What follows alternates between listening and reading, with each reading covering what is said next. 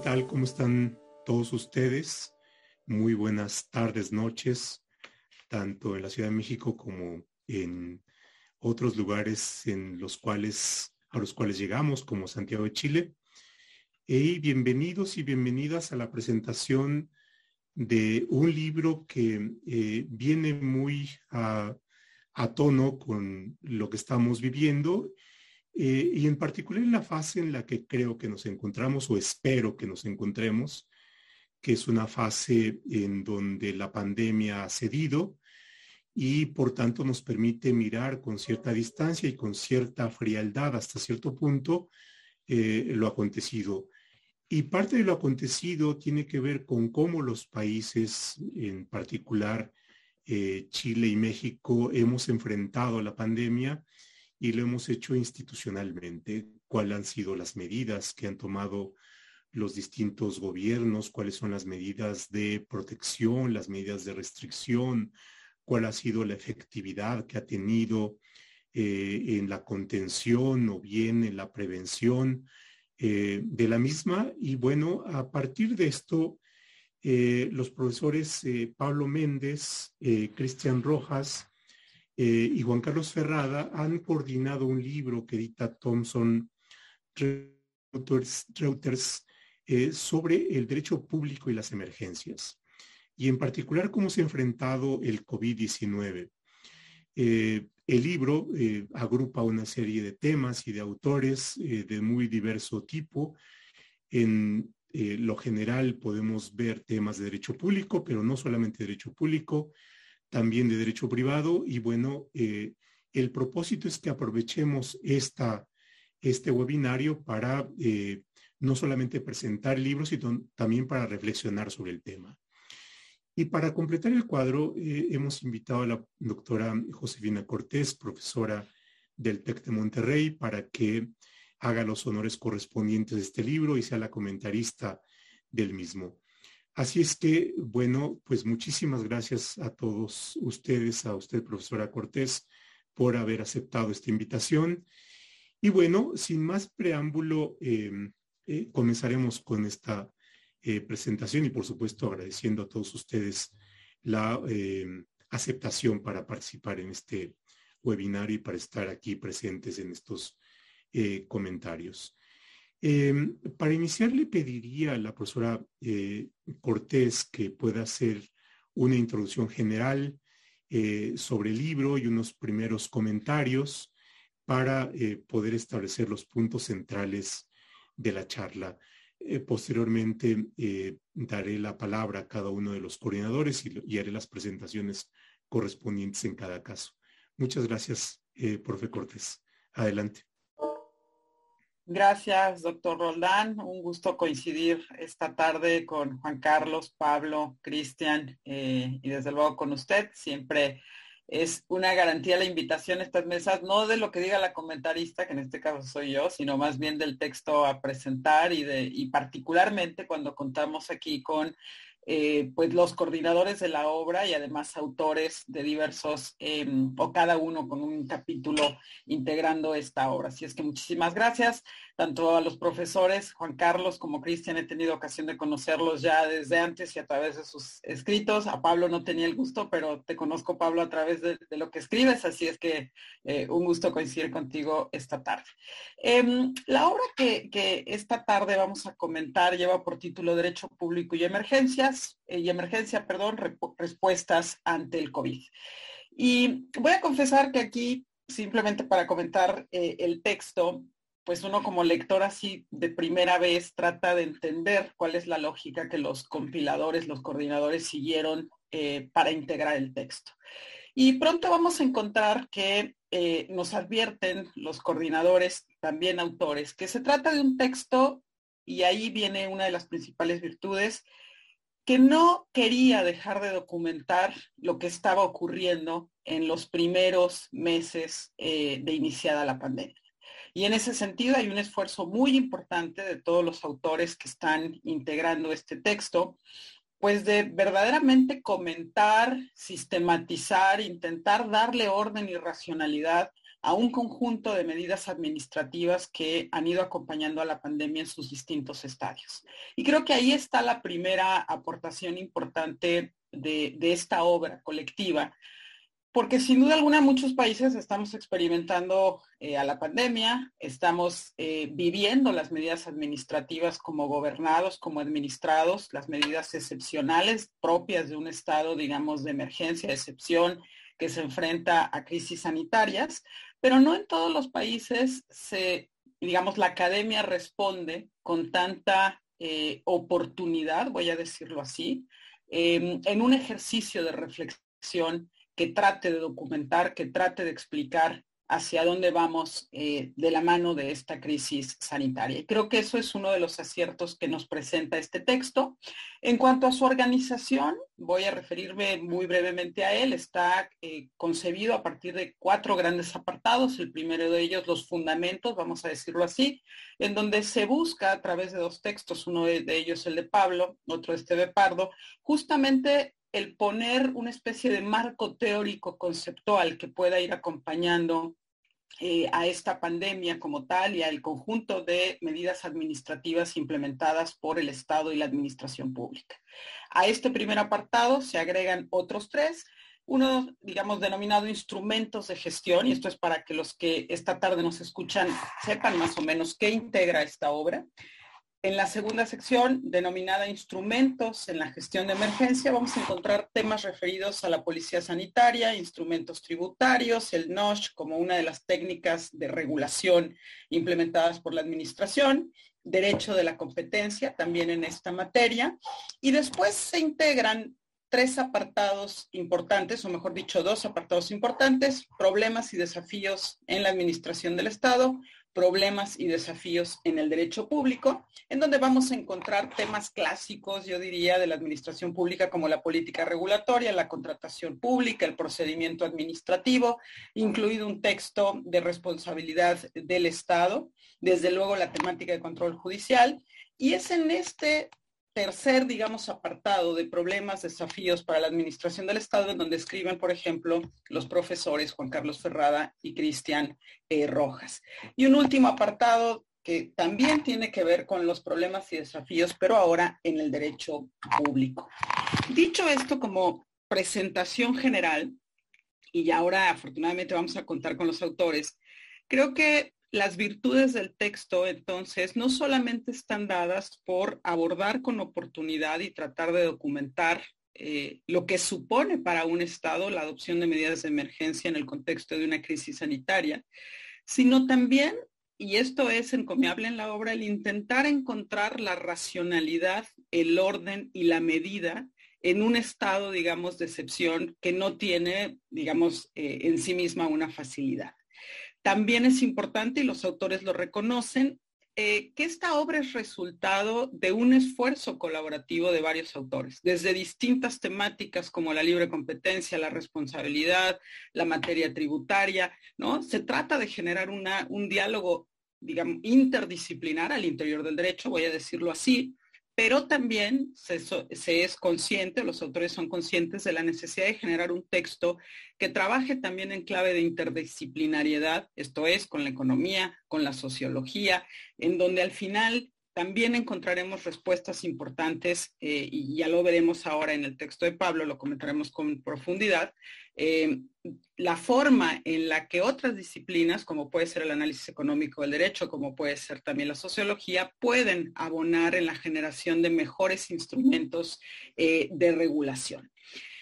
Y si bien estos son los aspectos positivos, yo, cerraría esta primera intervención con algunas preguntas que me genera la propia aproximación de la obra, ¿no? Y habiendo destacado, ojo, ya su plena oportunidad y la envidia que me da que ya un grupo de administrativistas chilenos se haya puesto a documentar esto y tenga un primer texto eh, con estas características que acabo de describir. Pero creo que aquí, y ya lo estoy invitando al manual 2, pero vamos a entrar más que al manual 2, al texto 2 o a la compilación 2, se nos presentan también algunos retos.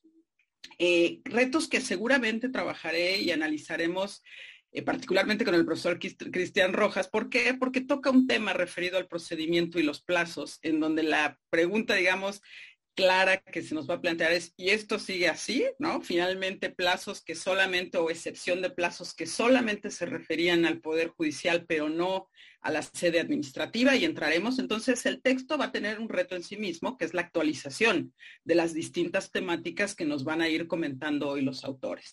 Porque muy probablemente todo aquello que fue, voy a decirlo en estos términos, un primer saque de medidas de excepción, un primer saque de instrumentos de ordenación que trataban de privilegiar, digamos, la contención, la mitigación, no responda a la misma lógica de segundos, terceros y cuartos saques, en donde ahora lo que estamos haciendo es administrar a la pandemia. ¿no? Y entonces creo que ahí hay un primer reto de esta obra que tendrá que ver con la actualización y algunos temas los trabajaremos sin duda alguna. Un segundo reto que le veo a esta obra es justo esta separación, y, los autores seguramente nos lo podrán comentar, que existe entre lo público y lo privado. ¿No? Esto es, la obra en realidad sí alude a la a los retos y los desafíos de la administración del Estado, pero después a los retos y desafíos del derecho público. Y creo que aquí uno de los retos en sí mismos que nos pone con toda claridad es este estado de excepción, de emergencia, es si aún podemos seguir sosteniendo con toda esta nitidez que pretende eh, la obra, un espacio propio de derecho público impactado por el COVID. Y vamos a poner un ejemplo muy rápido, ¿no? No podríamos entender el capítulo de responsabilidad sin tener, digamos, un nexo importante con la, forma en la que se construyen los marcos normativos de la responsabilidad del Estado y su origen, ¿no? Entonces creo que aquí la propia construcción de la obra quizá podría plantear eh, preguntas importantes respecto de esta distinción muy clásica de derecho público, como si hoy todavía pudiéramos eh, hacerla. Y retos adicionales a la obra que podremos ir comentando, sin duda alguna, continua, digamos, así como vayamos eh, conversando, tienen que ver con la profundización de esta visión transversal que han decidido emprender los autores. Esto es, esto es un texto que lo mismo nos habla de contratación que de materia tributaria, que de libre competencia, ¿no? Pero yo creo que en el punto en el que estamos hay que profundizar en este enfoque transversal de los efectos del COVID, ¿no? Y entonces muy probablemente a lo largo de lo que documentan todos los textos, muy pronto podríamos estar hablando de los efectos del COVID en la materia de la organización administrativa. Podríamos seguramente entrar a temas de potestad reglamentaria y entenderla de manera diferente también. Seguramente, y Pablo lo anuncia en su texto, tendríamos que repasar la efectividad de medidas dictadas desde el Poder Central con una subrepresentación de los poderes locales. Y así podríamos seguir armando, digamos, un esfuerzo adicional en la profundización de una visión transversal eh, de lo que son los efectos del COVID. Entonces, con esta primera reflexión, eh, lo único que quiero hacer es escuchar a los autores en este primer saque de las motivaciones de la obra, eh, donde en este primer saque verían de alguna forma limitaciones como para armar un segundo saque de reflexión a propósito de estos temas. Y yo ya en un segundo apartado me referiré a cada uno de sus textos con preguntas a las que invita eh, desde luego su pluma y será interesante escuchar sus reflexiones. Yo me quedo con esto, profesor, en esta primera parte. Muchas gracias, profe Cortés. Bueno, eh, ya tenemos aquí un primer eh, acercamiento al y a los temas y al, por supuesto, al libro. Y para iniciar eh, la escucha de los coordinadores de la obra, eh, presento muy brevemente al doctor Pablo Méndez. Pablo, bienvenido a, este, a esta presentación.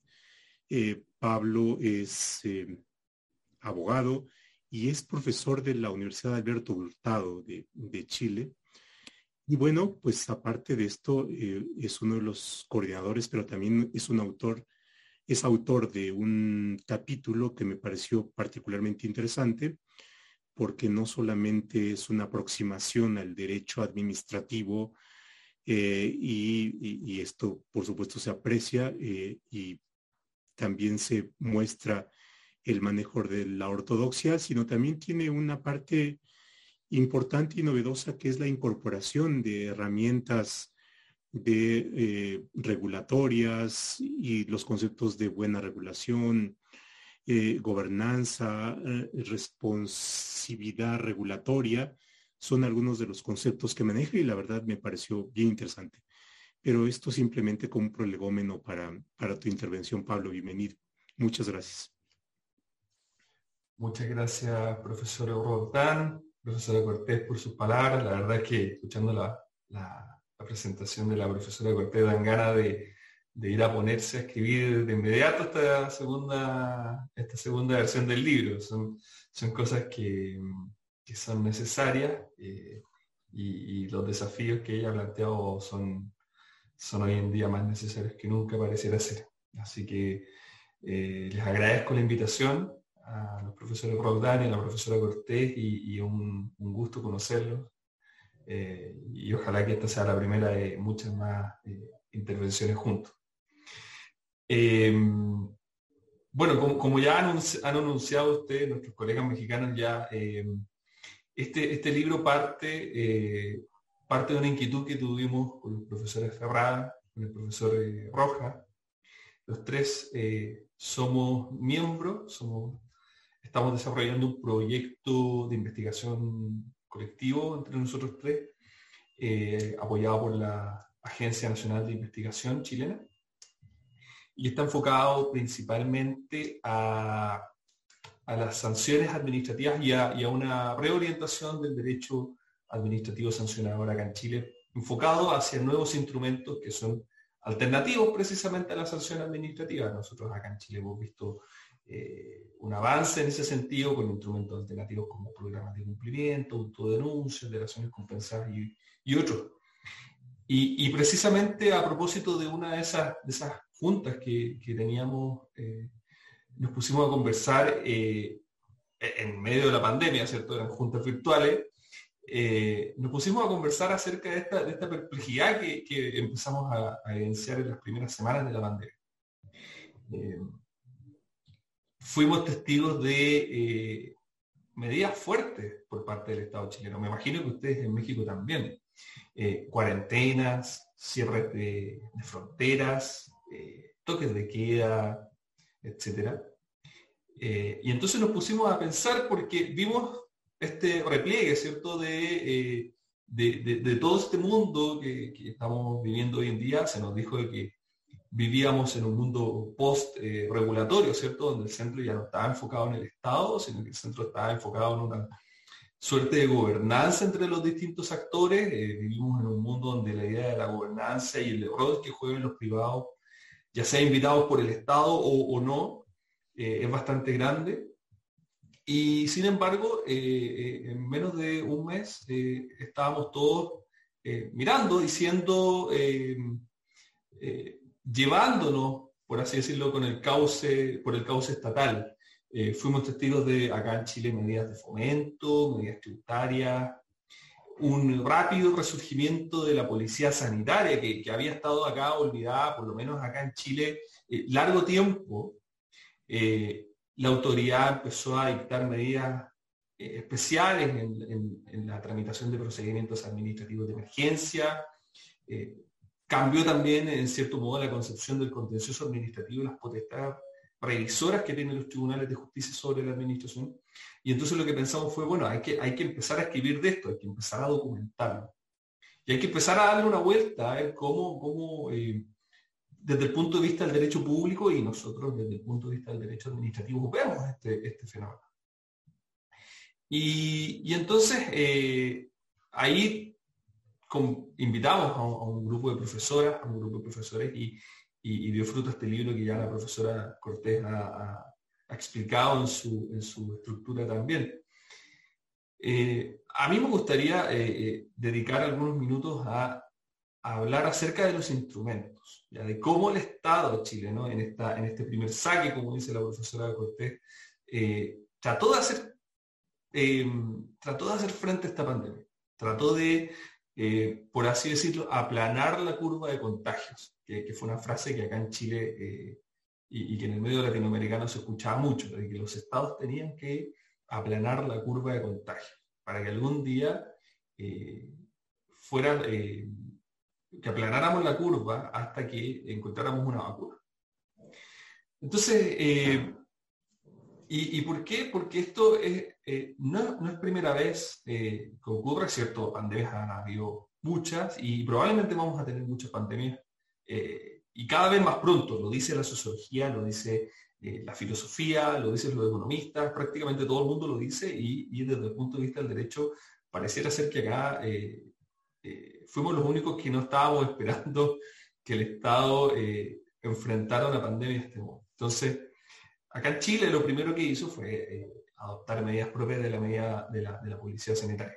Y, estuvo parada en una alerta sanitaria que fue dictada por el Código Sanitario, o sea, perdón, en virtud del Código Sanitario, también eh, impuso medidas especiales a raíz del Reglamento Sanitario Internacional que, que, suscribió Chile en 2008.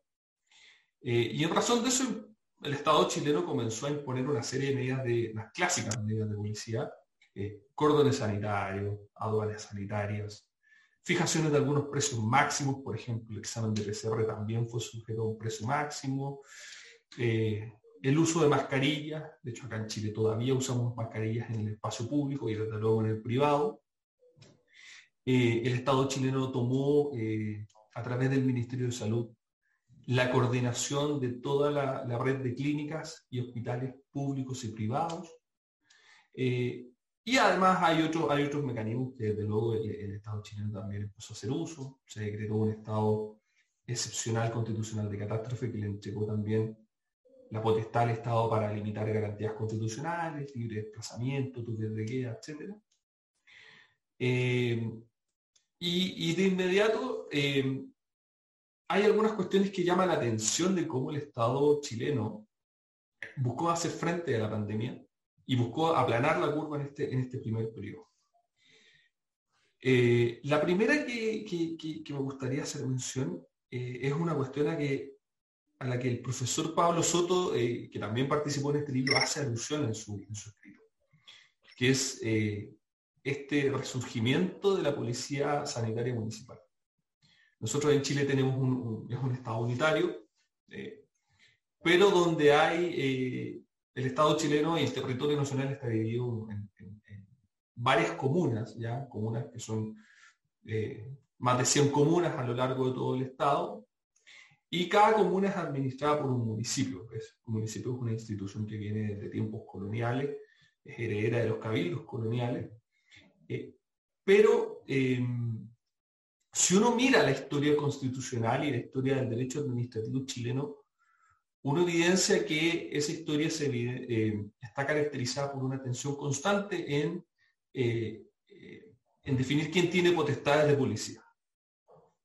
Históricamente, esas potestades, eh, tras la independencia, fueron administradas de inmediato por, los municipios, pero, desde ahí ha existido en Chile una, constante pugna institucional eh, a través de distintas constituciones incluso, eh, por definir quién va a ser en definitiva el administrador de esa potestad de policía sanitaria.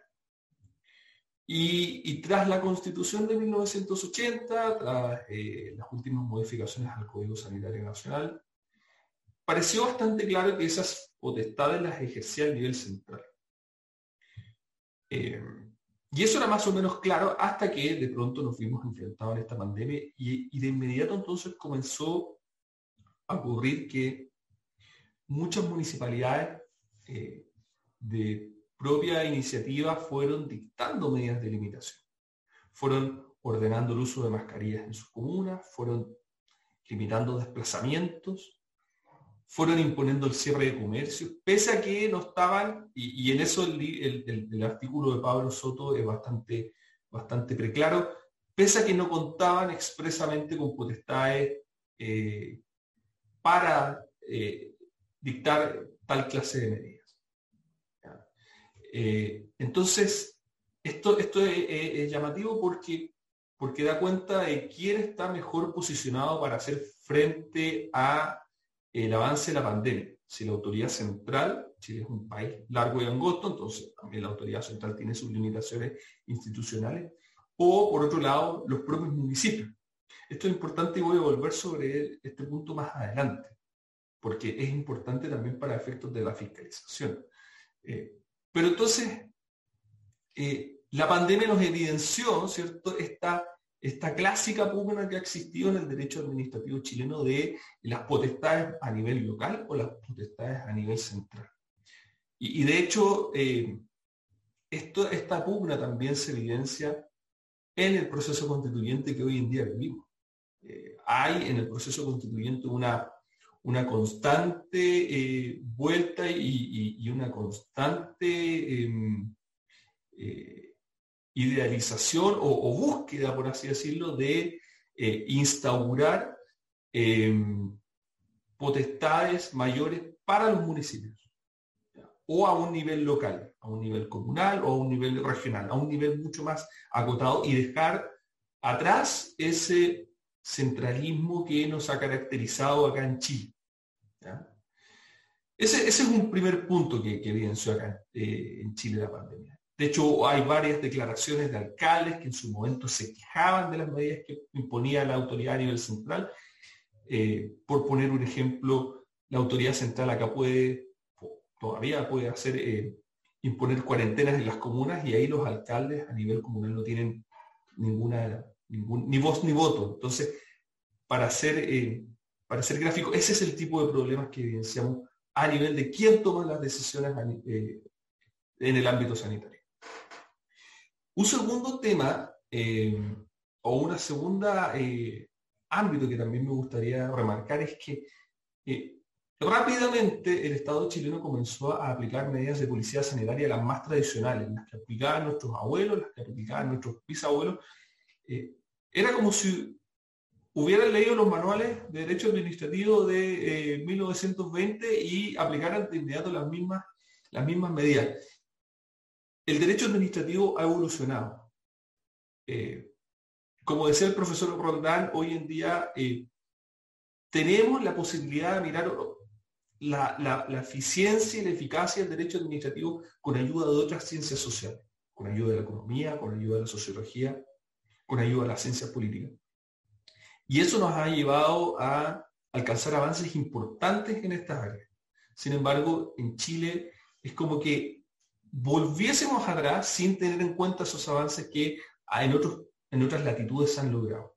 Y entonces Chile de inmediato empezó a aplicar eh, prohibiciones por vía de cordones sanitarios, por vía de cuarentenas, toques de queda, apoyada con sanciones. Entonces, la visión que tuvo el Estado chileno eh, fue muy de la política de la disociación. Yo impongo prohibiciones y las acompaño con sanciones y ojalá que ahora además eh, apoyo esta eficiencia o cumplimiento del derecho a través de, en primer lugar, aumento de sanciones de hecho, acá en Chile se modificó el Código Penal para precisamente aumentar eh, penas por la infracción de cuarentenas, por la infracción de toques de queda. Y en segundo lugar, acompañar además eh, ese aumento de sanciones con un aumento de la fiscalización. Y que eso, ¿qué pasó también en Chile? Que eh, de pronto el Estado chileno y, y, la autoridad central se vio la necesidad de aumentar el número de fiscalizadores. ¿Cómo? curiosamente y paradójicamente, invitando a los funcionarios municipales a colaborar en esta fiscalización de la normativa que la autoridad central dictaba. Eh, entonces, y esto es paradójico por lo que contaba hace, un momento atrás de esta pugna, de esta tensión entre la autoridad municipal la autoridad central, pero además es paradójico porque la autoridad eh, dejó fuera completamente eh, la utilización, por ejemplo, de guías directrices, instrumentos de soft law, eh, algunas cuestiones de, arquitectura regulatoria y de nudges, como lo, menciona también el trabajo de la profesora Viviana Ponce también en el libro. Eh, entonces se dejó poco, eh, poco espacio para estrategias de autorregulación que a lo mejor habrían sido bastante útiles sin, sin obviamente desmerecer las medidas de confinamiento más, esenciales. Entonces, ¿Qué ocurrió? Que acá en Chile básicamente eh, se establecieron estas prohibiciones de circulación con eh, excepciones que estaban dadas por un papeleo.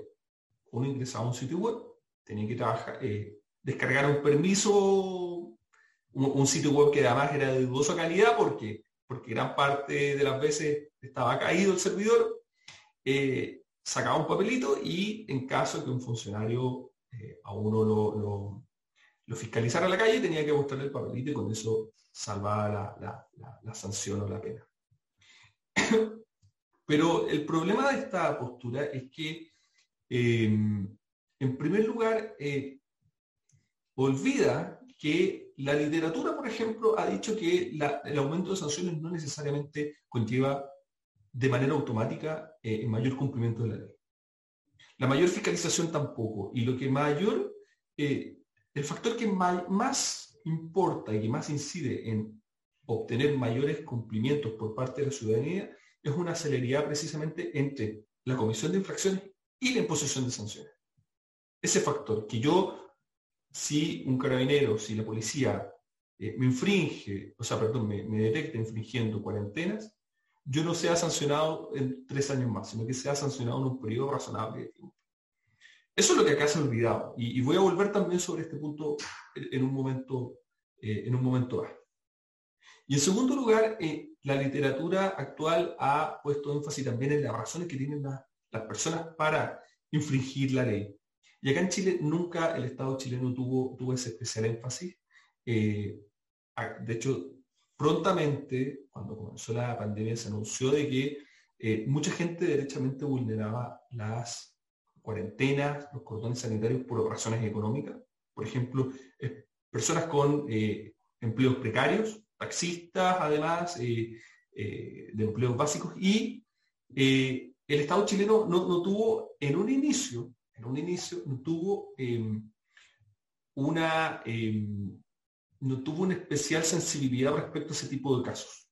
De hecho, las ayudas económicas comenzaron, si no bastante tiempo más adelante, y comenzaron también cuando fueron de la mano a lo que acá se comenzó a impulsar, que fue el retiro de eh, los ahorros previsionales que tenían las personas.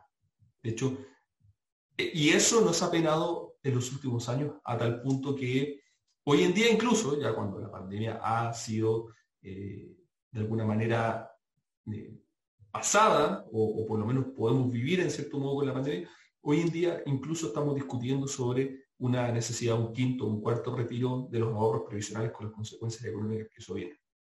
Entonces, el Estado nunca tuvo consideración acerca de por qué precisamente la gente infringe eh, las medidas de confinamiento, las medidas de eh, mitigación que están eh, siendo dictadas. Insisto, lo que tuvo en mente el Estado chileno fue solamente aumentar multas, aumentar fiscalización y con eso, de, de acuerdo a las teorías más elementales de la disuasión, debería yo obtener un mayor cumplimiento. Y la práctica que pasó como lo dice la literatura, demostró que eso no iba a ser así. Y el tercer punto, y con esto ya voy, terminando también para, para, darle espacio a Cristian y a, Juan Carlos, eh, el tercer punto que me gustaría destacar es el funcionamiento del derecho administrativo sancionador respecto a estas áreas. Eh, porque rápidamente también la autoridad sanitaria demostró que no había una proporcionalidad ni una razonabilidad entre todas las sanciones. De hecho, eh, hay varios casos en que sanciones similares eran eh, sancionadas con penas que no tenían ninguna correlación. O sea, yo era, yo era detectado, por ejemplo, infringiendo una cuarentena en la noche y me aplicaban una multa de 2.000 dólares y sin embargo otra persona era detectada infringiendo la cuarentena en el día y le aplicaban una multa de 200 dólares. No, no, no, nunca existió esa, esa, esa eh, razonabilidad, esa proporcionalidad en las multas. Y el segundo, el segundo aspecto que también a propósito de ello ha demostrado eh, la ineficiencia del derecho administrativo sancionador en esta área es que eh, las estadísticas, de hecho, mostraron que en Chile se había pagado el 1% de las multas aplicadas por la autoridad por vulneraciones de cuarentena y por vulneraciones de estas medidas de mitigación y confinamiento. Eh, acá en Chile eh, sería la autoridad administrativa la que impone la multa, pero en el caso de su no pago, eh, el Estado chileno tiene que demandar ante los tribunales de justicia en un juicio ejecutivo. Y el Código Sanitario establece que ese acto administrativo sancionatorio es un título ejecutivo, pero el CDE, el Consejo de Defensa del Estado, que es este organismo que que dirige el Estado chileno a través de, y a través del cual ejerce esta, estos, esta, la imposición de estas multas y la, ejecución de estas penas, no obviamente no tiene la capacidad, no tiene el personal para perseguir todas y cada una de las multas que eh, eh, y cada una de las multas que el Estado chileno ha aplicado. Entonces, esto nuevamente eh, demuestra la poca, la poca eficacia que ha tenido el derecho administrativo sancionador y esta, esta visión más tradicional de la, de la policía sanitaria que el Estado chileno eh, adquirió en los primeros meses de la pandemia. Eso creo que me excedió en el tiempo, de hecho me están retando por, por el chat interno. Yo creo que para una segunda, para un segundo saque, como dice la profesora Cortés derechamente, tendríamos que estar hablando de las vacunas, pero eso ya tendría que ser para, para una segunda edición. Así que nuevamente muchas gracias a los profesores Roldán y a la profesora Cortés por la, por la invitación. Muchas gracias, Pablo. Em, bueno, a continuación el profesor Cristian Rojas hará su presentación. El profesor eh, Cristian es eh, profesor de la Universidad Andrés Bello de, Chile, así es que bienvenido Cristian y participa con un artículo que eh, es sobre procedimientos administrativos y, y, me gusta el enfoque, es Normalmente estamos acostumbrados a describir que el procedimiento es una sucesión de fases, pasos, pero nos olvidamos de la funcionalidad. Es decir, todo procedimiento tiene un sentido que puede ser informar, eh, corregir, orientar, en fin, tiene un sentido mucho más funcional para aquello que se busca. Y, creo que con, esa perspectiva, la verdad, el aporte que hace el profesor eh, Rojas me parece valioso y bueno, con, este, con esta introducción. Adelante, Cristian. Sí, muchas gracias, profesor Roldán, muchas gracias a la profesora Cortés. Diré muchas gracias, José, muchas gracias, Josefina. Nos conocemos hace con el profesor Roldán, digamos, de manera telemática y con Josefina hace mucho tiempo. No tanto, eso sí. ¿eh? Eh, voy a obviar, obviamente, eh, las cuestiones asociadas eh, al, origen del, libro, que Pablo lo ha expuesto muy bien y latamente, además, para, para, pero no puedo obviar una cosa, no puedo obviar una cosa que dice relación con las ideas, y que además está asociada con, con el artículo particular que, que ya diré algo un poquito eh, en unos cinco minutos, seis minutos, no más que eso.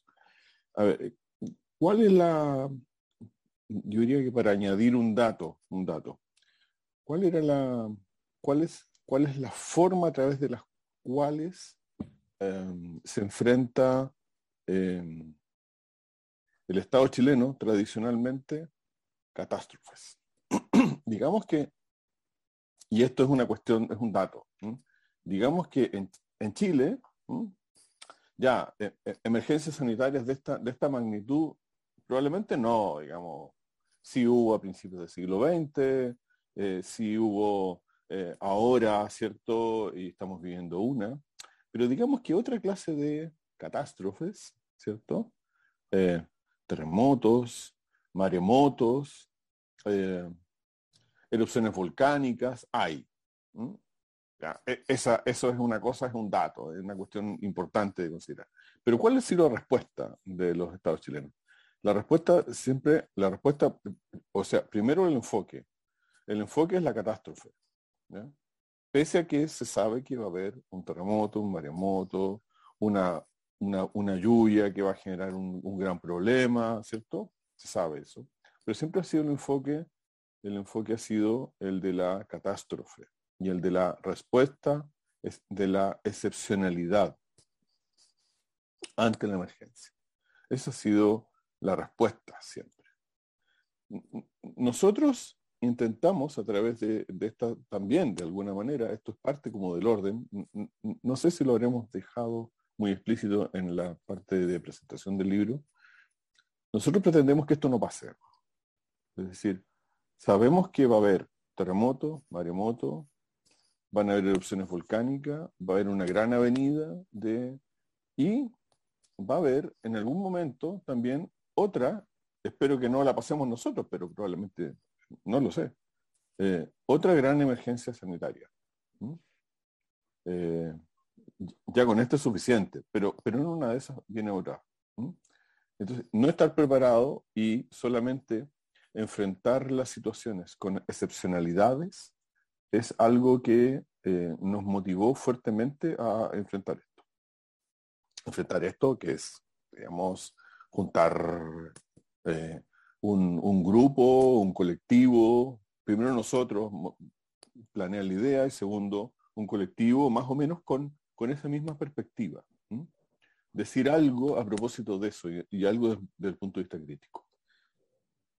Diría algo eh, luego acerca de, de estos problemas y desafíos en la parte funcional para la administración del Estado. Claro, yo escribí un artículo sobre procedimiento administrativo, qué diablos pasó con los procedimientos administrativos durante la pandemia. Pero también otros profesores, estoy pensando en, eh, también enfocados o, pensando en esa funcionalidad, ¿cuál fue la respuesta, por ejemplo, de la, de la técnica?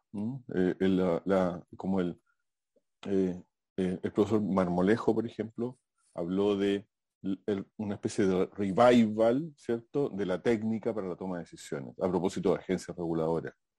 Eh, el profesor Smulevich habló, que también es una cosa importante, de los problemas de descoordinación entre el terreno y el centro en la toma de decisiones. Un poco la profesora Cortés decía, oye, ¿cómo eso? Hay una tensión, ¿cierto?, entre la la policía sanitaria, municipal, ¿cierto? El profesor también Méndez decía lo mismo, y el nivel central, que el nivel central, claro, dicta medidas un poco generales, ¿cierto? Pero es en el terreno, en particular, donde aquello se juega. ¿Cómo fue el profesor Martín Lobo, por ejemplo, analiza la excepcionalidad en la contratación pública? Que la contratación pública, lo sabemos, ¿cierto? Es esencialmente procedimiento administrativo, ¿cierto? Básicamente. Y cadenas de actos administrativos para terminar contratando algo. Ya, bueno. ¿Qué, digamos, ¿Qué pasó en ese ámbito? Bueno, en ese ámbito, en el ámbito, por ejemplo, de la contratación pública, es que te cargaste la contratación pública, básicamente. Es decir, la licitación pública, los procedimientos concursales, la base de licitación, se cargaron a partir de esa, vuelvo a esta idea inicial, ese modo de enfrentar la emergencia utilizando una excepcionalidad regulatoria.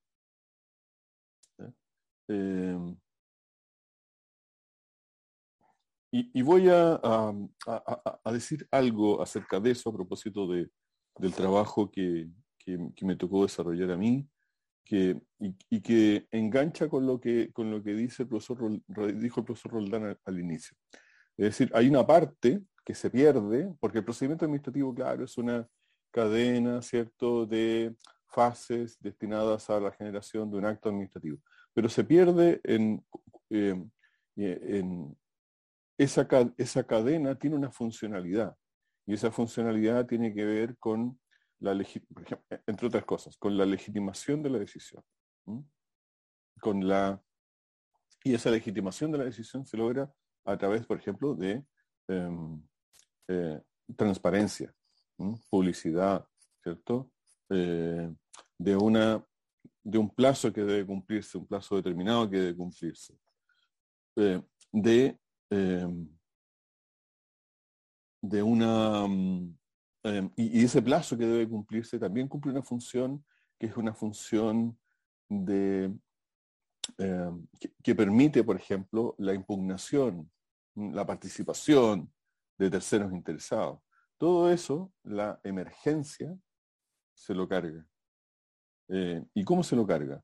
Se lo carga a través de, un, de, un, de una forma irregular, derechamente. ¿eh? Eh, algo dijo la profesora Cortés al inicio, ¿cierto? se regula en, en general, en el caso de Chile, se empiezan a dictar unas pocas leyes, ¿cierto?, para enfrentar esta situación y se dictan leyes en materia de juicios. ¿ya? Pero no se dicta ninguna ley en materia de procedimiento administrativo, sino que, y lo que tiene que hacerse es que un organismo, que es el organismo contralor, la Contraloría General de la República, es un similar al Consejo de Estado, ¿cierto?, que dicta una resolución general que, vamos a decir, valida eh, la vulneración al procedimiento general de la ley de bases de procedimiento administrativo a partir de la excepcionalidad, de nuevo. Es decir, cómo si el legislador no fue capaz de eh, resolver eso, o porque se le pasó al legislador, porque el Ejecutivo en la época tampoco mandó el proyecto de ley, sino que se concentró en los plazos judiciales solamente, el, que vino, podríamos decir, a, a solucionar este problema fue el órgano contralor, que en el caso de Chile cumple funciones de, regulador general, ¿cierto? De, fijador de criterios de carácter obligatorio en la marcha de la administración eh, pública. Eh, ante lo cual eh, enfrenta, digamos, enfrentó algunas críticas, pero que no pudo eh, esas críticas fueron, yo diría que,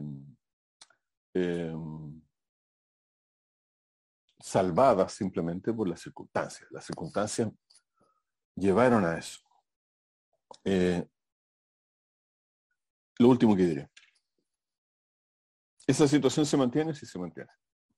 La situación de excepcionalidad se sigue manteniendo, sigue habiendo una em, ya menos, menos porque eh, la normalización está un poquito eh, llegando, ¿cierto?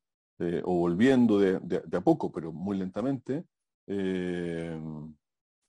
pero siguen ratificándose o disponiéndose medidas de carácter excepcional en materia de contratación o en materia de funcionamiento. Se siguen prestando servicios de manera online. Acabo de, mientras estaba Pablo eh, conversando, acabo de, meterme en la página web de la Contraloría General de la República y tiene todo un detalle sobre funcionamiento online. Digamos, todo funciona online. Entonces, ahí también se producen problemas de brecha, por ejemplo. Brecha, brecha de personas que quieren un trámite, ¿cierto? Bueno, pero es que lo online, podríamos decir, lo podrán obtener, ¿cierto? una, la satisfacción de alguna necesidad, siempre y cuando esta persona tenga online, digamos, tenga, tenga acceso. Hoy día nosotros lo damos por, lo damos por sentado, pero es que no, eso no es así. Entonces, eh, se afecta claramente el funcionamiento de los servicios públicos a través de esto, se afecta el procedimiento administrativo y es una cuestión que todavía se sigue eh, sigue en, marcha, sigue en curso. Em, ¿Qué es lo que, último que digo? Eh, de esto debemos sacar lecciones, ¿cierto? No, puede responderse a, la excepcionalidad de esta manera. Eh, eh, les decía al inicio, esto de volcanes, erupciones, terremotos, maremotos, esto va a pasar de nuevo. una vez leí que Em, em, eh, Chile tiene un ejército muy fuerte, muy poderoso, bueno, fuerzas armadas, ¿cierto? Así, importantes. ¿Hay guerras? No, no hay guerras, pero hay que estar preparados para eso. Entonces, un poquito pasa lo mismo con este de aplicar un poquito esa metodología, la metodología que se denomina, no, hay que inventar nada tampoco, es la metodología de gestión de riesgos. Yo tengo que visualizar eso, ¿cierto? Lo que me va a permitir a mí visualizar esos riesgos, hacerme cargo de aquello, generar un instrumentario para enfrentarlos y poder ser capaz de, responder. ¿Podemos enfrentarlos de otra manera? Creo que sí. Eh, y para eso hay que, hay que prepararse. Eso. Muchas gracias. Pues muchas gracias, eh, Cristian, que por cierto debo mencionar que el profesor Cristian Rojas tiene un libro sobre riesgos que espero conseguir próximamente, pero en fin, para que lo conozcamos todo y lo tengamos ahí en mente. Profesor Ferrada, em, el profesor Ferrada es eh, abogado igual, eh, profesor de la Universidad de Valparaíso en Chile, junto al mar. Así es que, eh, profe Rada, no digo, no digo más, así es que adelante. Eh, muchas gracias, José Roldán, y, muchas gracias, Josefina, también por la, por la presentación que hizo del, texto. Eh, la verdad que más que hablar de los distintos artículos que trae el libro, quisiera solo hacer una breve reflexión que sobre todo me motivó la presentación de, Josefina, que como siempre fue muy incisiva, digamos, en algunas cosas y que me pareció que es interesante al menos eh, dar una, una, pequeña respuesta inicial. Em, yo creo que lo más relevante, y quizás eso el libro no, quizás lo refleja, pero quizás no con toda la, fuerza que quizás uno quisiera, hoy día por supuesto mirado desde, la, desde, el, desde el tiempo, em, es que eh, el COVID significó un remesón en las estructuras jurídicas e institucionales habituales en Chile, probablemente le ocurrió también a eso en otros países, pero las respuestas que se dieron desde el Estado de Chile eh, fueron respuestas un poco em, episódicas, poco articuladas y poco consistentes con su propia eh, construcción eh, jurídica institucional a, eh, eh, y eso creo que el libro, como digo, lo trata de reflejar, pero, probablemente se queda corto en eso. ¿Y por qué? Porque em, eh, la verdad es que la pandemia yo creo que nos hizo em, reflexionar o dudar sobre las categorías jurídicas sobre las cuales habíamos construido muchas partes del ordenamiento jurídico, incluyendo, por cierto, el derecho administrativo. Em, y, para centrarnos en concreto en el ámbito del derecho administrativo, yo creo que es muy difícil, después de la pandemia y de todo lo que ocurrió después de las medidas que se adoptaron, seguir sosteniendo lo mismo que previo a la pandemia sobre algunos conceptos como principio de legalidad, eh, como sobre potestad pública, sobre potestad sancionadora e incluso sobre control judicial, que es el tema que yo abordé en este libro. Em, control judicial, no solo control judicial de las medidas restrictivas de libertad, pero también control judicial sobre las sanciones que aplicó la autoridad en esta, en esta materia. Em, y, eso es curioso porque todos estos conceptos que los cuales habíamos crecido, desarrollado gran parte de nuestro trabajo en el área del derecho administrativo, eh, partían de la idea eh, que el Estado tenía una serie de potestades limitadas em, y que la posibilidad que tenía el Estado, eh, sobre todo en el caso chileno, construido como un Estado liberal, incluso neoliberal, eh, el Estado tenía una serie de restricciones a la hora de poder imponer limitaciones a los derechos y libertades de los ciudadanos, y que además esas limitaciones eran tan estructurales eh, que cualquier cambio en esa manera de ver el, derecho administrativo requeriría una transformación total, una casi una habilitación constitucional para hacerlo posible. Bueno, mirado con la perspectiva del tiempo, uno se da cuenta que nada de eso es cierto, que, todo eso era parte de nuestra idea preconcebida del derecho, pero que no se ajustó a la realidad.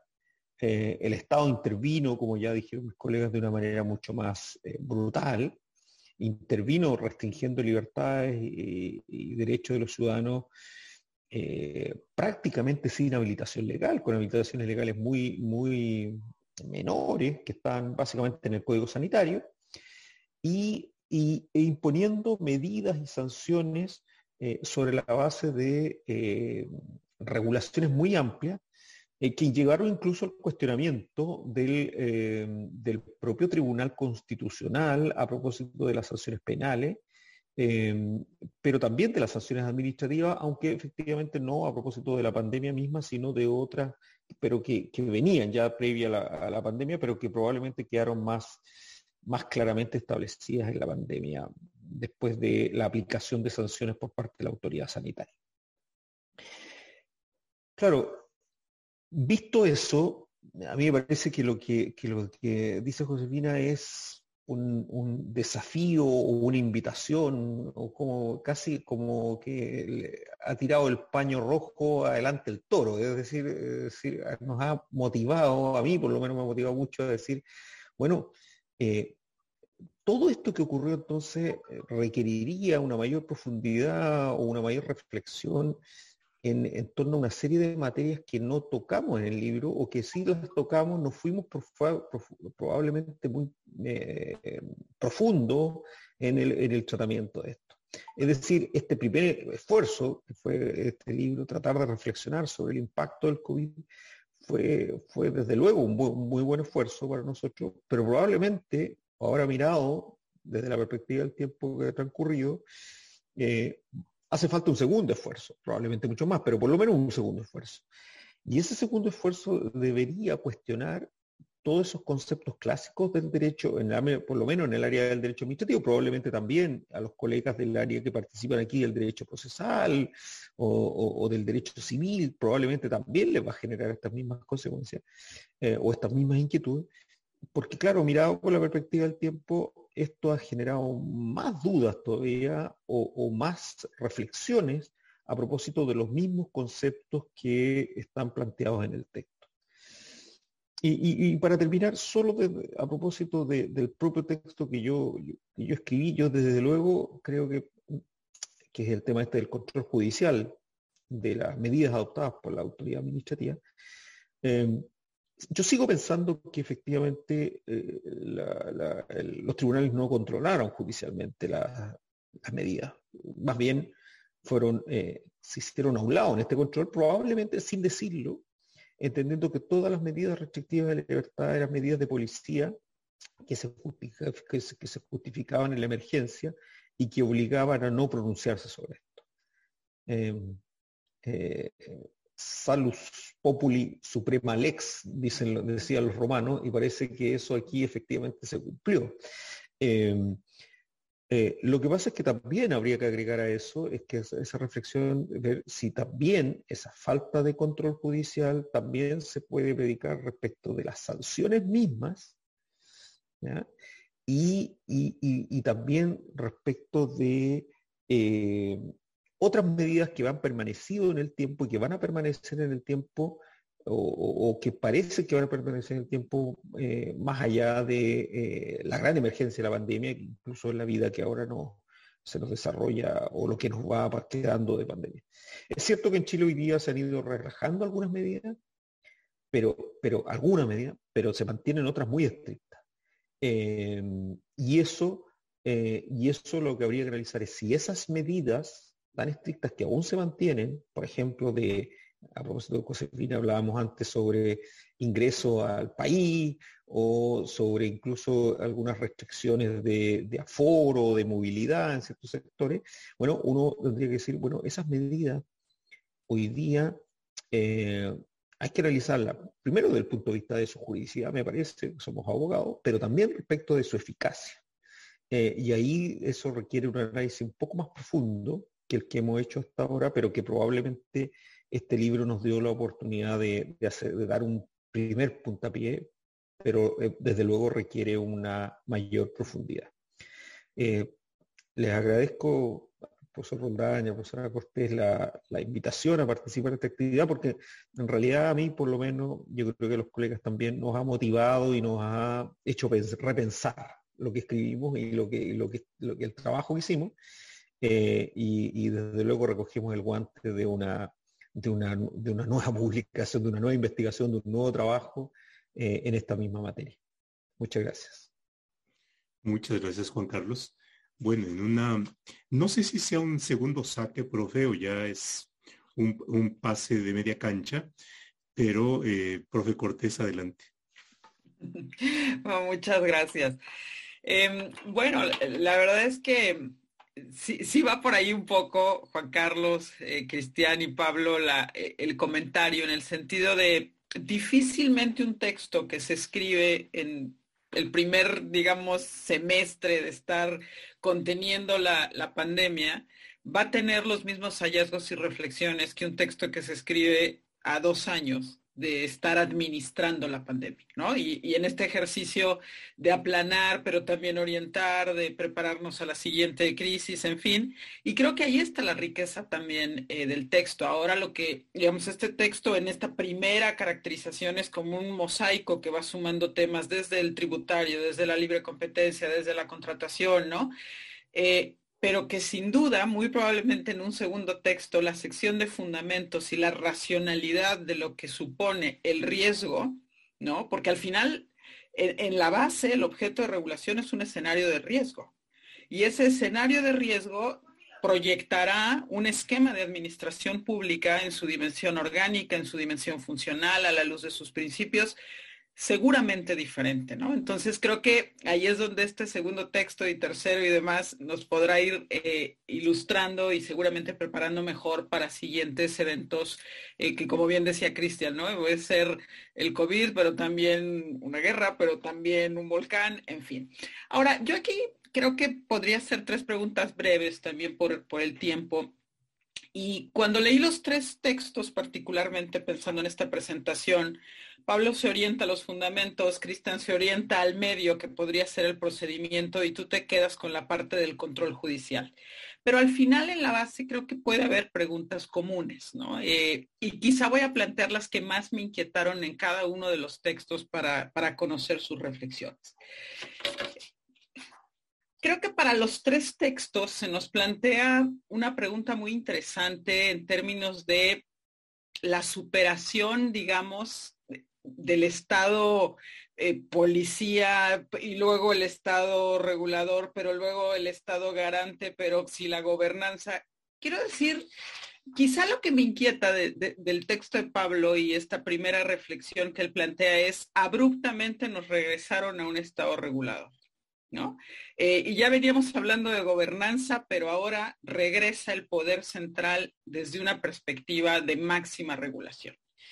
Y creo que aquí e, el tema o el dilema está en si podemos trabajar esos conceptos como puestos, cuando en realidad lo que los textos y, el análisis del derecho administrativo y del propio Estado constitucional lo que siempre nos dice es la evolución de un Estado constitucional al social y sus dimensiones, digamos, en una primera etapa, digamos, el constitucional liberal al social, siempre son capas, ¿no? No es que haya un, digamos, una línea clara de división y ahora dejamos ya el Estado policía y nos vamos al Estado regulador. Y creo que allí, de alguna forma, lo dices Juan Carlos, cuando ya no el principio de legalidad, ¿no? Creo que estamos hablando lo mismo. Esto es, las categorías tradicionales, esos trajes viejos a los que se refiere Pablo, en realidad requieren ser revisitados no necesariamente para ser del todo suplidos, porque nadie podría decir ante una medida de sanitario olvidemos el principio de legalidad, no. O sea, el principio de legalidad permanece, eso es obvio, pero evidentemente en un escenario de emergencia pareciera que hay un espacio de flexibilidad de ese principio. La pregunta que nos hacemos es, ¿hasta dónde? ¿No? ¿Cuál es ese límite al que estamos dispuestos eh, a superar o cuál es el límite que no estamos dispuestos a, pasar, ¿no? Y en ese sentido, eh, Pablo, a mí me resulta un poco complicado. En algunas cosas coincido, ¿no? O sea, tú eh, de entrada en tu texto dices, ¿qué es esto? Esto es un problema de acción colectiva, ¿de acuerdo? Este es un problema que al final me pone enfrente bienes públicos y ahí donde hay bienes públicos es necesario regular, ¿no? Y luego en tus recomendaciones es, oye, regulación multinivel, buena regulación, instrumentos no coactivos, llamemos al soft law. Pero ahí es donde viene una pregunta, es, ¿sí se vale soft law? ¿Sí se vale regulación por incentivos cuando estás en la fase inicial de una crisis? Y aquí es donde creo que no hemos hablado para nada de cómo le está yendo al Estado chileno y a los chilenos frente a otros estados que no adoptaron medidas, digamos, tan abruptas como las reflejan ustedes, ¿no? Con esta, yo entiendo, aquí se dice, a diferencia de otros países, Chile operó a través de instrumentos de policía, no de soft law, no hay modernización. Pero ¿qué hay de los resultados? ¿Qué hay de la efectividad de las medidas en el entorno latinoamericano? No quiero decir que la efectividad justifique cualquier atrocidad del Estado, no va por ahí mi comentario. Pero creo que también valdría la pena poner en el contexto y en un ejercicio de comparación cómo le está yendo en la contención y en la administración de la pandemia al Estado chileno frente a los otros estados que privilegiaron el federalismo y diga cada quien lo que quiera, ¿no? En multinivel no importa, y luego las contradicciones, pues quién sabe, quién sabe quién las resuelve, ¿no? Entonces creo que ahí le hace falta de alguna forma este enfoque, una dosis de realidad. Lo dices muy bien, Pablo, en tu texto diciendo, oye, no podemos, que no funcionen las medidas no quiere decir necesariamente que, o sea, tratas de hacer esta distinción entre lo que es el derecho como un instrumento de ordenación externo separado de las motivaciones de la ciudadanía, de acuerdo, pero creo que ahí hay un espacio de reflexión que es eh, interesante. Entonces allí, esto es lo que, esta contraposición de categorías entre el Estado policía y el Estado regulador, me parece que es, que es parte de lo que complica la reflexión final, porque le estamos poniendo una serie de principios de racionalidad al Estado policía que no son propios de un Estado policía y que vienen del Estado regulador. Entonces, creo que allí habría que repensar digamos, en el Estado regulador se flexibilizan también algunos principios de intervención del Estado. El Estado regulador efectivamente, y además surge más en un entorno de intervención económica, o sea, creo que no podemos comparar así tan nítidamente estos dos eh, extremos y traslapar principios que sí son propios de un Estado regulador al Estado policía. Porque queremos lo mejor de los mundos, yo estoy de acuerdo. Pero al final creo que ahí hay que tener un poquito de cuidado con las categorías. Eh, en el caso de Cristian, yo diría, me encanta esta aproximación inicial de entender el procedimiento no solo como esta sucesión de etapas dirigidas a un fin, particularmente rescato este elemento en donde el procedimiento administrativo también es un punto de encuentro entre los intereses públicos y privados. Y en ese sentido cumple una función legitimadora del propio, del propio Estado, de la propia administración. Eh, y luego, bueno, te orientas claramente al tema eh, de los plazos y nada más ahí, Cristian, corroborar. O sea, el tema de, de dejar fuera de las excepciones a los plazos administrativos continúa continúa también esta discrecionalidad de los jefes del servicio público de decir dónde hay eh, suspensión, dónde no hay, ¿no? Entonces, este escenario, si se ha mantenido efectivamente, pues es una alerta, es una eh, alarma importante. Y ahí quizá la pregunta también es, tomas como caso de ejemplo al sector del medio ambiente. Y ahí es donde haces tus, reflexiones más, más claras en este texto.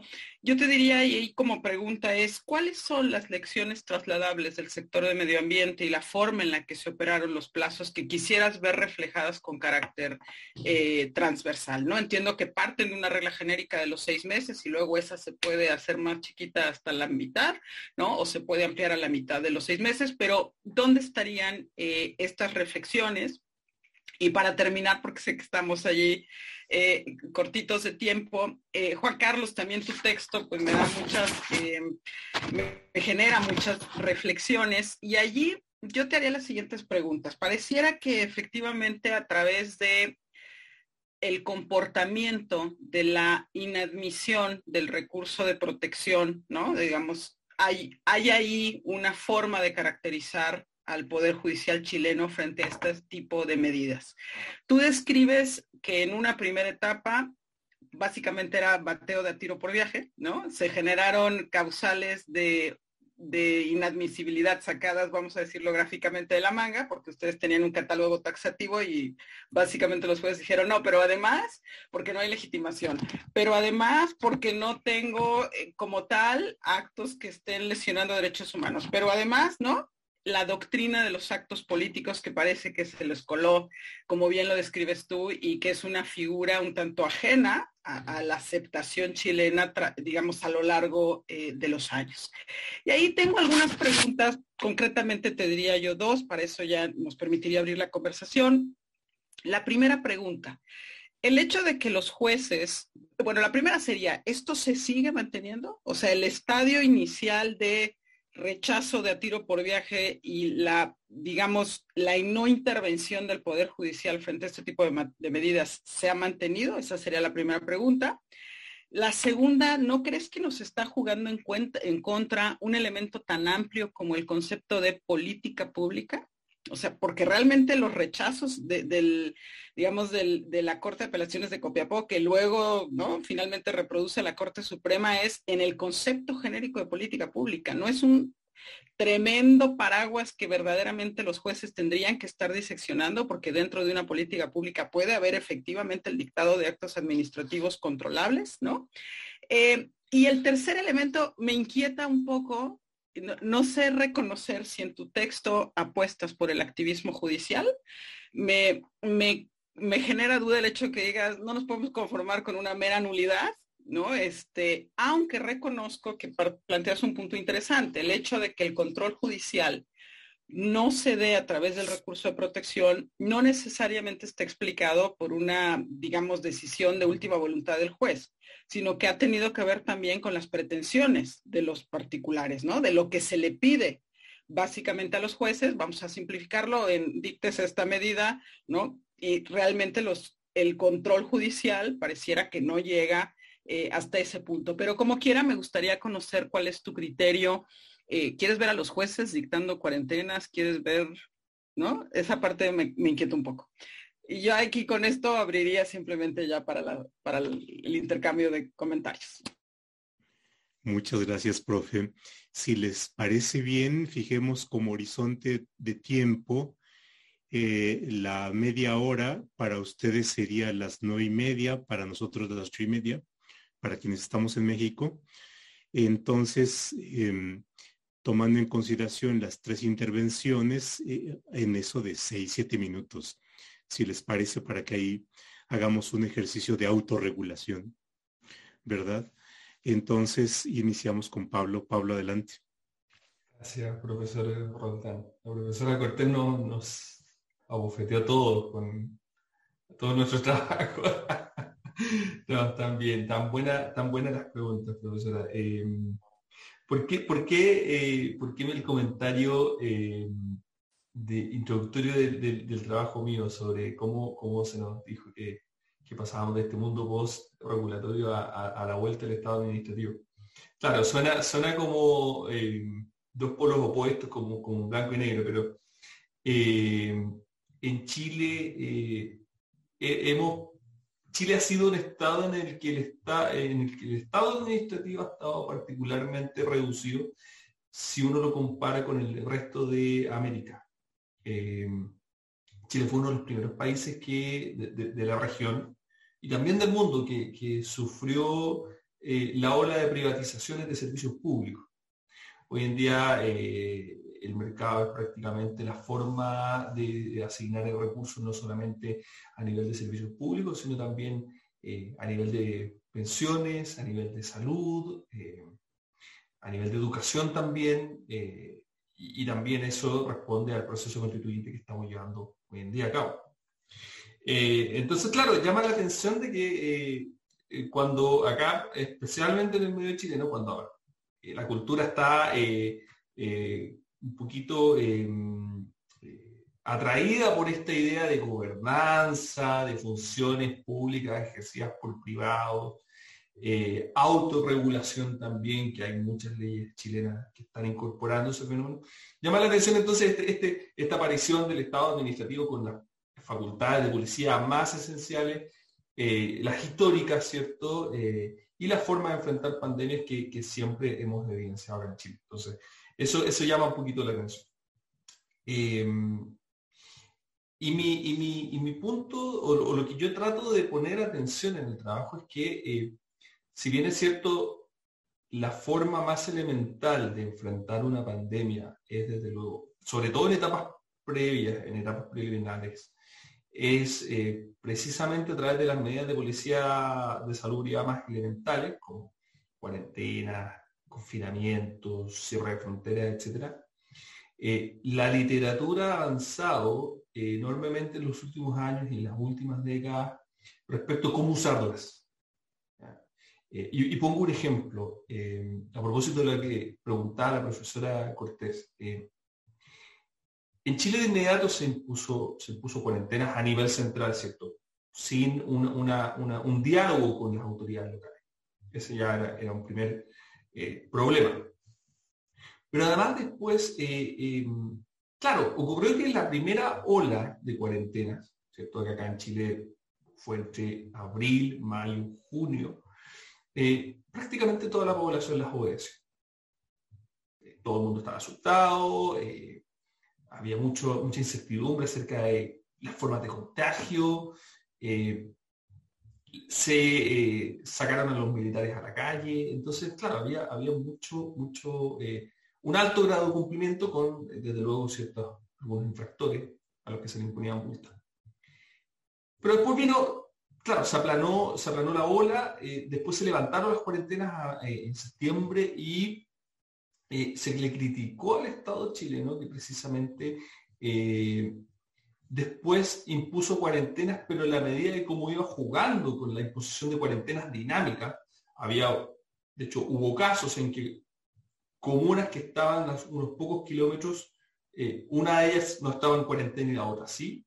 Entonces ocurrió que una persona, por ejemplo, se desplazaba regularmente de su lugar de trabajo a su vivienda y en su vivienda estaba en cuarentena mientras que en su lugar de trabajo no. Entonces, ese tipo de conducta, ese tipo de juego de cómo imponemos medidas de policía tradicional, que luego son necesarias, eh, tienen que ser ejercidas de acuerdo a, las, eh, a los avances que la literatura ha arrojado en las últimas décadas.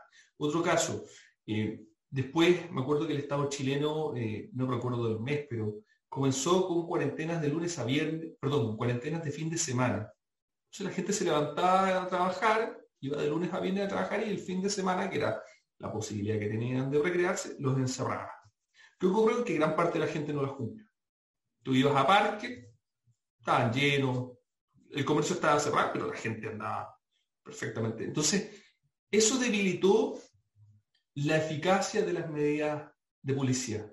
Eh, la gente dejó de cumplirlas. Entonces, mi punto es ese, y yo creo que ya estoy también medio corto en el tiempo para que Juan Carlos no me mire eh, con tono inquisidor, así que, pero es ese, la preocupación principal, profesora Cortés, y yo creo que, claro, da desde luego eh, para una, segunda patita definitivamente.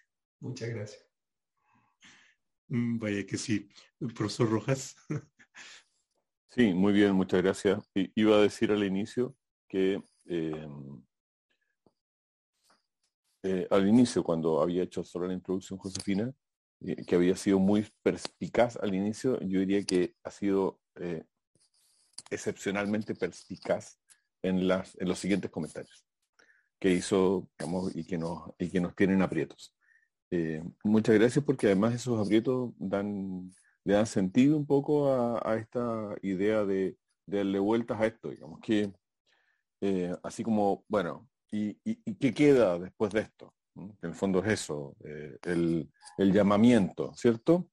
Eh,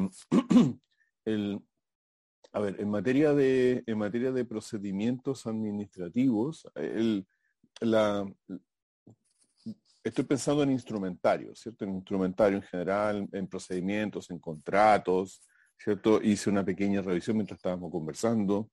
Eh, la, la, la, Contraloría General de la República acaba de dar un visto bueno, ¿cierto?, a la compra de, sin licitación, trato directo, de ventiladores mecánicos.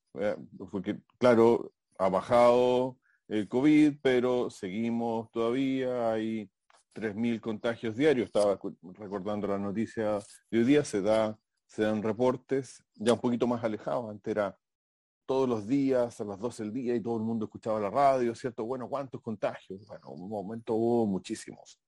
Eh, hoy día, 3.000, que es bastante poco eh, porcentualmente. Em, pero todos estamos un poquito dudosos también, porque bueno, se nos viene, estamos entrando en otoño recién. ¿eh? Ya sabemos lo que pasó en Europa para el invierno, entonces, em, pues, entonces, claro, en materia de contratación, se sigue visando el trato directo. ¿eh? Compre lo que haya, básicamente. Eh, en materia de procedimientos, particularmente revisé también la página de la Superintendencia del Medio Ambiente. Eh, es lo que un poco lo que señala Pablo. Depende. Ese es el tema. Depende. Depende de qué. No, es que, mira, en Punta Arenas, en la comuna de Punta Arenas, está en fase 2, eh, entonces, bueno, todo el mundo puede andar circulando, no hay ningún problema, va a la superintendencia del medio ambiente, fiscaliza una empresa en terreno y eh, eh, descubre unas infracciones y les entrega el plazo, como todo el mundo se puede mover en fase 2, le entrega el plazo regular para, en, el procedimiento en el procedimiento de fiscalización, para que en el plazo de 10 días entregue sus descargos. Claro, pero si eso mismo pasara en una empresa que está ubicada en zona de confinamiento medio o en zona de alto confinamiento, lo que ha sucedido y lo que sucedió, y de eso di cuenta en el, en el trabajo, era que la administración pública iba, fiscalizaba, levantaba cargo y le decía, bueno, yo le suspendo plazo. Usted no tiene, en ese caso opera en favor. No, le, no le daba, digamos, le suspendía, decía, usted tiene plazo de 10 días para hacer descargos, o si, o de 15 días para hacer descargos, o 10 días si quiere presentar un plan de cumplimiento, eh, pero le suspendo el plazo hasta que, no sé, hasta que las cosas vuelvan a estar normales. Entonces, como estamos en, una fase de, podríamos decir, de auscultación de lo que viene, eh, no hay una regla particular, sino que lo que se hace es que caso a caso depende de la calificación eh, de, eh, de, la, actividad, industria, ¿cierto?, de que se trate y depende de aquella calificación que particularmente tenga el, territorio, el territorio de la comuna que comentaba Pablo hace un rato. Eh, entonces todavía sigue siendo un poquito acomodado a las circunstancias. Ya veremos qué es lo que pasa un poco más adelante. Pero sí, seguimos un poco en lo mismo, digamos. Esto es un poco la, interesante porque el libro salió en junio del año 2021, ah, em, aunque sus trabajos se cerraron en noviembre del 2020, eh, pero pervive. un, poco, voy a decir algo, es un poco lo que comentaba Juan Carlos. Los trabajos con Carlos se entregó en esa época, pero los, comportamientos más o menos siguen siendo similares. Eso por mi parte. Muchas gracias. Gracias, Cristian. Juan Carlos. Sí, bueno, eh, bueno, como decía Cristian y, Pablo, los, eh, los comentarios de Josefina fueron profundos, digamos, las preguntas fueron profundas. Es difícil pues contestarlas, digamos, sin, primero sin, sin eh, reflexionar más, desde luego, pero también conseguir más evidencia que pudiera respaldar algunas, algunas afirmaciones. A ver, respecto a lo primero, eh, pregunta si, si, el, si el control judicial de esas medidas se mantiene más o menos en los mismos términos. A ver, yo diría que sí en general, es decir, yo diría que si se volvieran a decretar las medidas eh, y, si, se impugnaran, yo diría que los tribunales no cambiarían, no se han impugnado en el último tiempo, pero, pero probablemente se van.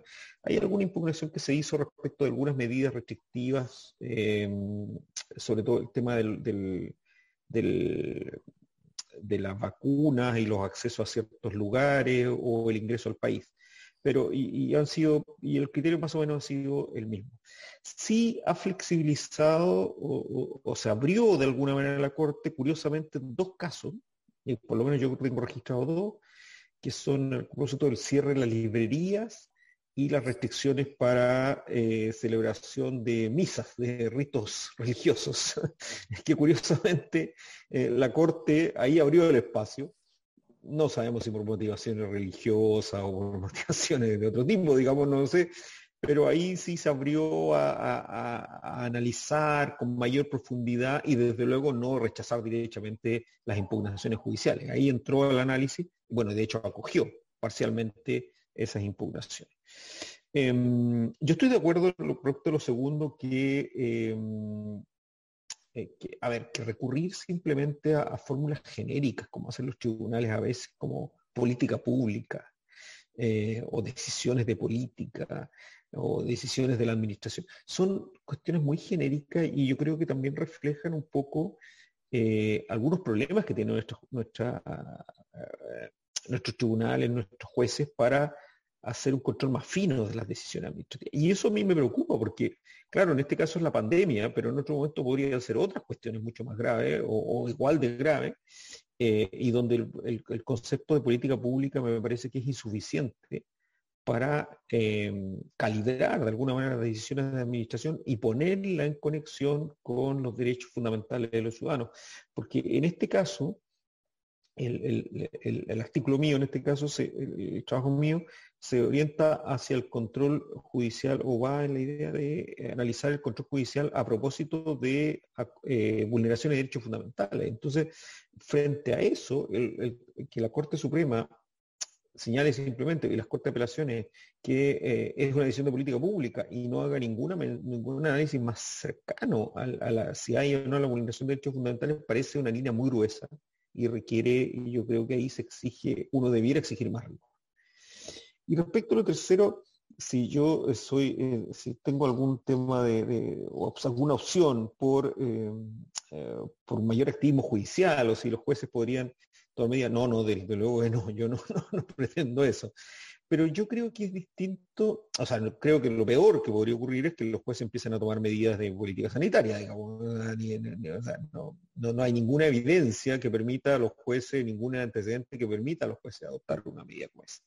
Y por lo tanto, claro, cuando los, muchas impugnaciones tenían por objeto no solo impugnar la legalidad de la medida, sino en muchos casos, eh, derechamente, sobre todo al principio de la pandemia, eh, los alcaldes, sobre todo eh, de, algunas comunas, promover que el tribunal decretara medidas restrictivas, eh, eso me parece una exageración absoluta. Eso yo por supuesto que no estoy, no estoy de acuerdo.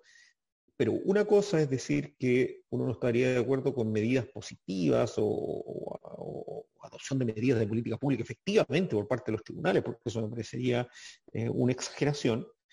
Y otra cosa distinta es decir que los tribunales entonces simplemente eh, van y declaran la inadmisibilidad y no se pronuncian sobre nada.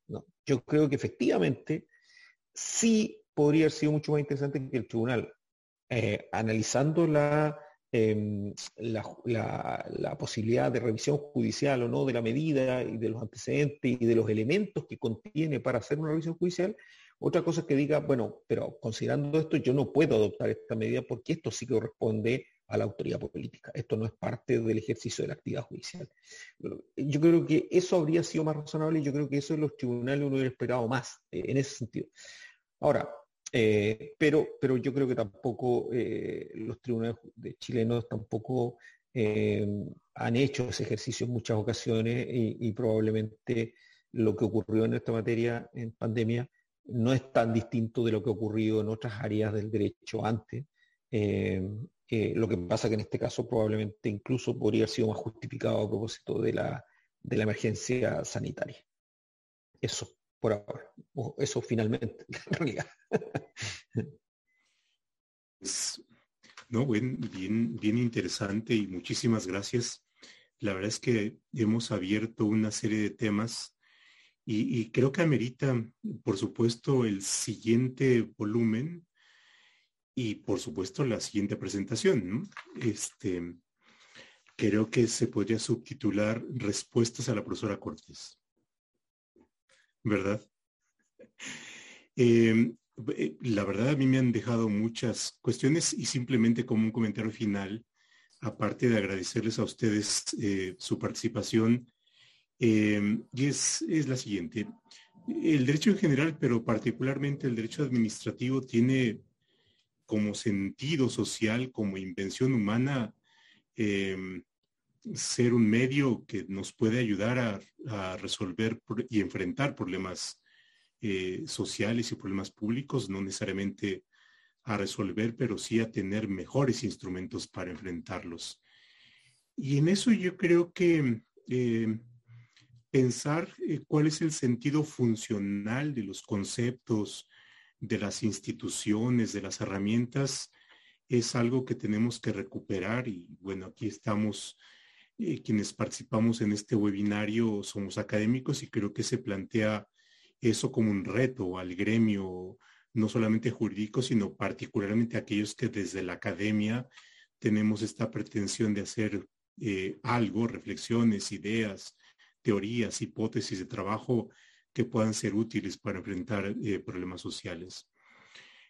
Luego, y, ahí rescataría una idea de Christian, es creo que la pandemia nos pone ante un escenario, eh, en México le llamamos la nueva normalidad.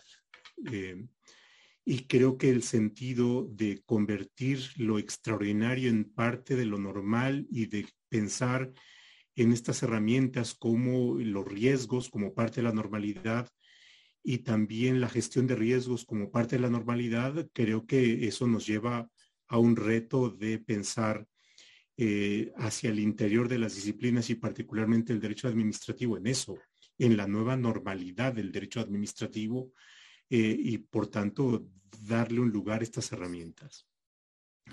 Y creo que lo que plantea Pablo ahí nos, nos da eh, una vecindad con los conocimientos que no son necesariamente jurídicos, pero que son útiles. La política pública, el análisis económico del derecho, la regulación, eh, el enfoque de riesgos, la gobernanza, las herramientas de, la administración eh, pública, creo que tenemos que ver acceso para enriquecer nuestro propio aparato conceptual y nuestra caja de herramientas. Y creo que en la, administración activa, pero también en el diálogo que se establece con los tribunales, em, eh, se plantea la necesidad de meternos, y, en eso Josefina yo creo que planteó un, reto y un desafío de perderle el miedo que a veces funciona como argumento de autoridad ante cuestiones tales como la política pública. Y creo que tenemos que meterle el diente, ¿no? porque en política pública es este fantasma que, eh, que tenemos que eh, primero conocerlo y luego ver para qué sirve y cuál es la utilidad para los problemas públicos, pero también cuál es su relación con el derecho. Y por supuesto, eh, ahí la política pública puede jugar también una función de herramienta para hacer mucho más efectivos fines que están establecidos constitucionalmente como los derechos o como funciones que tiene que llevar a cabo el Estado y eso lleva a reflexionar en cuestiones tales como las potestades o el principio de legalidad. En fin, eh, simplemente dejo eso como, como lo que me ha suscitado esta, eh, eh, este webinario y pues siendo las 20 horas 28 minutos hora de la Ciudad de México y las 21 horas y 29 minutos hora de Chile, pues cerramos con esto la charla, la tertulia. En verdad, muy, muy agradecidos con ustedes por su aceptación y por sus reflexiones tan interesantes. Y pues muchas gracias a quienes han acompañado en esta eh, noche de, de miércoles en Semana Santa. Muchas gracias. Hasta luego. Y un minuto para darle las gracias desde luego a los autores, que lo más difícil está hecho, que es escribir un texto y reunir a los autores y poner los temas en la mesa. Lo que hacemos de este lado simplemente es generar reflexiones propias después de haber leído un texto de gran valor y desde luego que nos genera reflexiones. Así es que muchas gracias también por el, el espacio y por permitirnos seguir pensando sobre estos temas. Muchas gracias. Muchas gracias a ustedes. Muchas gracias a ustedes. Muchas gracias. Muchas gracias. Abrazos y saludos hasta allá. Gracias. Que muy bien. Buenas noches. Buenas noches.